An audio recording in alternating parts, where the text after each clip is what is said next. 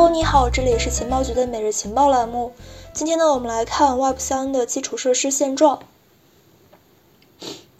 二零一四年，波卡创始人 Gavin Wood 创造了 Web 三这个词条，并且呢，在一系列文章中对 Web 二时代的互联网经济模型予以控诉。他有很多言论啊，诸如像互联网就是一个巨婴，还没有长大就已经衰老。或者是互联网巨头本身或许没有恶意，但同时他们也没有任何的仁慈和原则。他们利用我们的忠诚来赚钱，却在自己不方便的时候切断联系。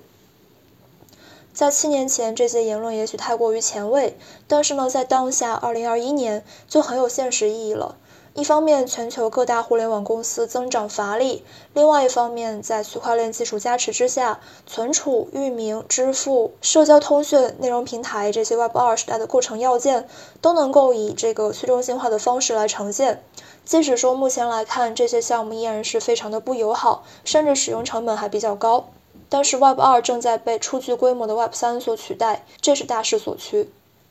在 Web 三中，支付工具有 MetaMask。域名系统有 ENS 和 TNS，存储工作呢，则是由 Filecoin 还有 r w a v e 来完成。内容分发在 Mirror 等平台。去中心化社交工具有 Telegram 还有 Discord。可以认为 Web 三已经初具形态。首先，我们来看一下支付。在去中心化支付领域呢，可以分为广义和狭义的应用。狭义应用呢，包括最知名的 MetaMask，还有这个 Ronin Wallet、IM Token 等等专注于支付的工具。而广义应用呢，指的是一切支持链上支付功能的基础设施，包括各类的比特币、以太坊加密钱包，还有 Layer 2平台和 Layer 1公链之间的桥，甚至还包括中心化平台之间的这个转账窗口。这其中呢，最具革命性的当属 MetaMask 这样的应用。MetaMask 被誉作世界上最优秀、最好用的以太坊开源钱包。能够去帮助投资者轻松简便的去管理自己的以太坊资产。使用 MetaMask 无需去下载客户端，只需要将插件添加到浏览器的拓展程序即可使用。根据 MetaMask 母公司 Consensus 今年十月份的报告，MetaMask 钱包呢在八月份的活跃用户数超过了一千万，达到了一千零三十五万四千二百七十九名，较一年前增加了十九倍。截至二零二一年的八月份，使用 MetaMask 最多的前八个国家呢，分别是，呃，菲律宾、美国、越南、英国、中国、印度、俄罗斯和巴西。也就是说，几乎所有加密资产交易活跃者，几乎呢也都是 MetaMask 钱包的用户。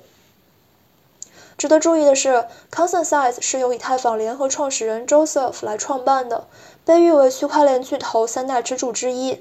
Consensus 成立多年以来呢，孵化了五十多个有利于以太坊生态成长的知名项目，涵盖核心集成组件、服务、开发人员工具、基础设施项目、B to C DApp、企业解决方案、多平台应用程序等等。同时呢，通过与政府部门、金融机构、互联网巨头等等建立亲密的合作关系，将以太坊推向主流世界。另外两个支柱呢，分别是 Microsoft Visual Studio 以及被称为区块链界麦肯锡的这个咨询服务。在 DeFi 还有 NFT 浪潮之中，MetaMask 抢占先机，凭借其出色功能，迅速成为了网页支付最方便的工具。可以说，MetaMask 是以太坊生态繁荣的最直接受益者，也是 Web 二向 Web 三转型中的一个助力者。毕竟，只需要在现有网页上轻轻一点，就能够突破 Web 二包围，进入 Web 三世界。如果你想进群获取更多资料和福利的话，你可以加我们的微信 OK 五六五六幺幺。好的，我们继续。第二部分呢，我们来看去中心化的存储和域名系统。在 Web 二时代，海量用户的线上足迹和作品所形成的巨量数据被存储在谷歌、阿里、腾讯等等巨头的中心化服务器之中。Web 二世界创造了一个难以置信的数据王国。Web 三时代，这些数据将会如何保存呢？如何保障这样的一个数据王国所依赖的是一个可靠、稳定、安全的数据存储网络呢？元宇宙世界被货币化的虚拟物品，如果说持续保存在中心化服务器之中，原数据必然会面临着失效或者是被篡改的危险。一旦这样的事情发生，元宇宙将会失去其存在的必要和价值。因此，基于 IPFS 的 Filecoin 还有 Arweave 等等的一些去中心化存储项目就成为了必要。IPFS 开创性的引入了激励层 Filecoin 来确保数据在期限内的这个可靠存储，而 Arweave 呢则通过技术创新来实现数据在链上永久储存，做到了像保存云文档一样去保存数据。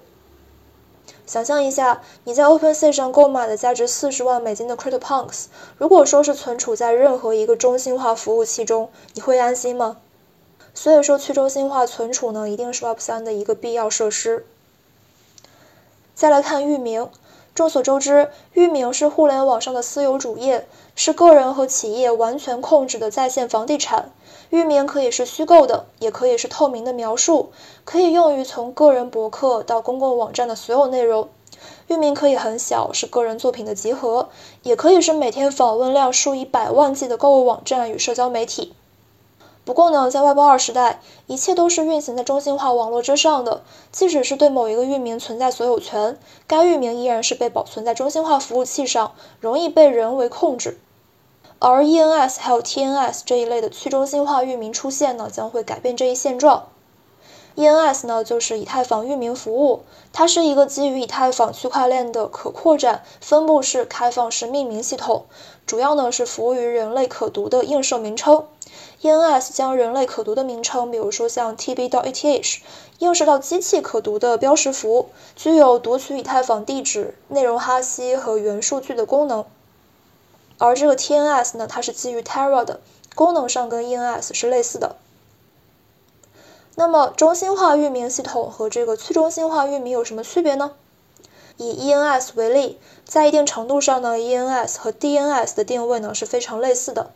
作用几乎是相同的。只不过呢，DNS 是把域名解析为 IP 地址，而 ENS 呢则是把 dot.eth 域名解析为以太坊地址。与 DNS 不同的是，ENS 更加的去中心化。ENS 主要是包括两个组件，也就是注册表和解析器。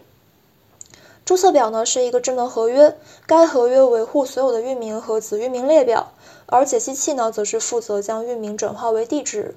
当下 ENS 仅仅支持数字货币地址的解析，难以连接传统的信息互联网和区块链底层。此外，ENS 呢是把 .ETH 域名解析为以太坊地址，链上转账呢就只需要一个 .ETH 域名即可，以太坊地址将会被大幅简化。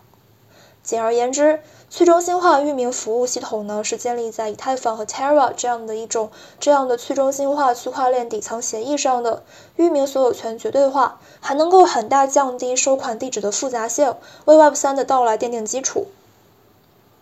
最后一个部分呢，我们来看内容平台和社交工具。在我们描述互联网的时候，都喜欢说互联网把全世界烫平了。这句话的意思是，互联网让全世界变成了地球村，人们可以无限的获取以及向任何人及时发送免费信息。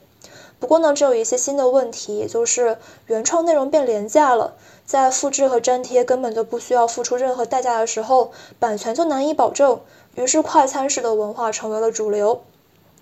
不过，区块链到来让稀缺和价值回归，版权有希望以哈希和密钥的形式来存在，内容也能够保存在这个 Filecoin 还有 Rwave 等等开源的去中心化存储项目之中。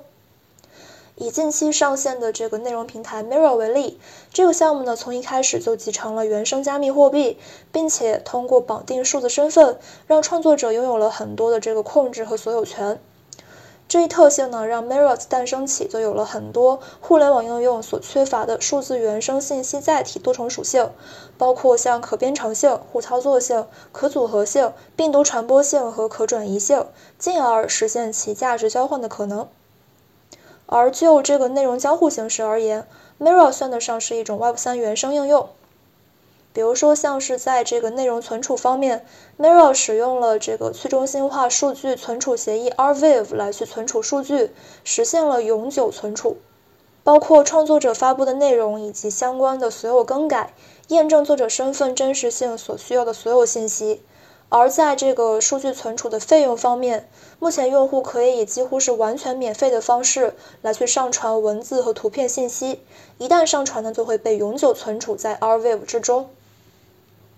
此外，Mirror 还集成了去中心化域名服务 ENS 来去实现创作者确权。每一个作者博客域名呢，都可以去绑定自己的 ENS 域名，并且生成一个由 ENS 域名打头的 Mirror 的 SYZ 子域名，作为自己内容发布平台主页。内容发布后，由用户使用密钥签名确认，因此 Mirror 上面发布的每一篇内容都是有着著作权声明的，来证明某一个条目的所有权。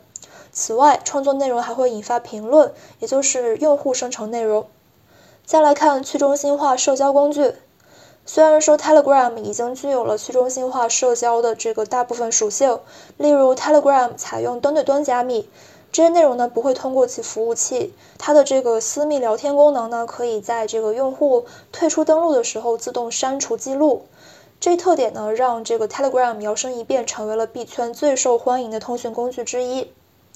但是呢，在一九年的十月份，SEC 责令 Telegram 停止销售其加密货币，这也就意味着 Telegram 失去了去中心化自治的关键属性，不能够被称之为原生的 Web3 应用了。当下我们可以认为，Web3 已经初具形态。相信随着区块链技术的发展，Web3 帝国所有版图将会被补上。传统企业呢将会不可避免地放慢创新速度，将产品视作摇钱树。Web3 的优势呢将会不断的增强。与城市和国家禁止优步、还有 Airbnb 以及维基百科一样，Web3 将会是不可能被禁止的。好的，以上就是我们今天节目的全部内容了。明天见，拜拜。